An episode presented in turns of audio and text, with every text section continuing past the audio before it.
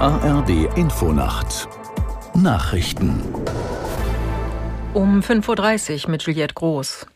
Im Gazastreifen warten die Menschen auf humanitäre Hilfslieferungen.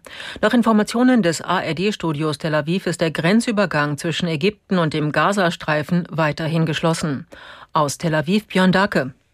Die israelische Regierung hatte mitgeteilt, dass sie sich der Lieferung von Wasser, Nahrung und Medizin nicht in den Weg stellt.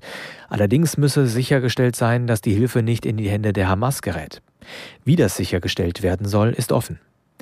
Die Ankündigung kam nur wenige Minuten nach einer Rede von US-Präsident Biden in Tel Aviv. Darin bekräftigte er noch einmal, dass die USA an der Seite der Israelis stehen, auch militärisch und finanziell. Biden kündigte an, sich im Kongress für ein 100 Millionen Dollar Paket stark machen zu wollen. Das israelische Militär hat erneute Ziele im benachbarten Libanon angegriffen. Nach eigenen Angaben handelt es sich um Stellungen der Hisbollah-Miliz. Aus libanesischen Sicherheitskreisen hieß es, Granaten seien am Rande von Feldern eingeschlagen.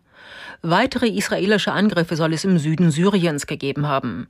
Menschenrechtsaktivisten teilten mit, dass dort Dort sei eine Stellung der syrischen Armee getroffen worden.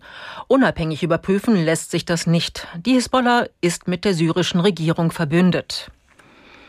In der Südukraine hat es nach ukrainischen Angaben einen neuen tödlichen Raketenangriff durch Russland gegeben. Zwei Zivilisten seien bei dem Angriff auf ein Lebensmittellager in der Region Mikolajew getötet worden, hieß es vom Innenministerium. Außerdem seien in der Region Cherson drei Menschen verletzt worden. Zuvor hatte Moskau mitgeteilt, in der Nähe der Hafenstadt Sevastopol zwei ukrainische Raketen abgewehrt zu haben. Die linken Politikerin Sarah Wagenknecht hat sich übereinstimmenden Medienberichten zufolge endgültig zur Gründung einer eigenen Partei entschlossen. Linken Co-Vorsitzende Wissler bezeichnete das am Abend in den ARD-Tagesthemen als einen Ego-Trip. Die Linke werde seit Jahren von innen heraus demontiert. Die Partei wolle sich davon aber nicht unterkriegen lassen. Also wir haben immer dafür gekämpft, dass die Fraktion erhalten bleibt. Wenn die Fraktion nicht mehr besteht, dann trägt dafür die Verantwortung ganz klar Sarah Wagenknecht und die Menschen, die die Fraktion verlassen und ein neues Projekt gründen.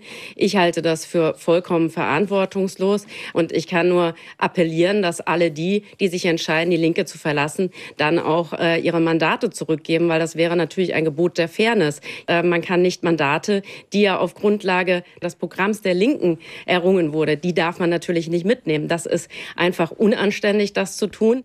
Linken Co-Vorsitzende Wissler. Das Wetter in Deutschland. Am Tage wechselhaftes und vor allem im Norden windiges Wetter, nach Süden hin freundlicher, 8 bis 21 Grad. Morgen regnerisch, lediglich im Nordosten und Süden etwas Sonne, 6 bis 20 Grad. Samstag verbreitet wolkenreich und regnerisch, 3 bis 17 Grad. Das waren die Nachrichten.